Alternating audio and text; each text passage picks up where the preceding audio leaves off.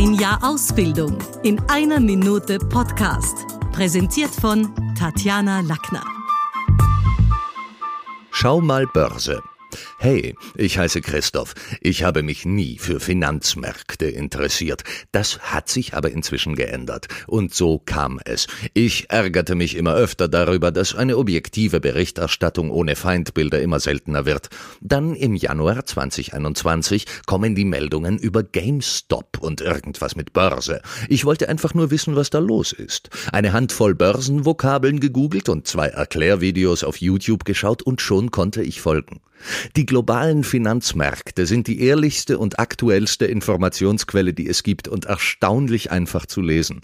Plötzlich beschäftigen mich Fragen wie, warum arbeiten so viele Crash-Propheten im Edelmetallhandel oder wer ist eigentlich Larry Fink? Zum Schluss ein Filmzitat aus The Big Short.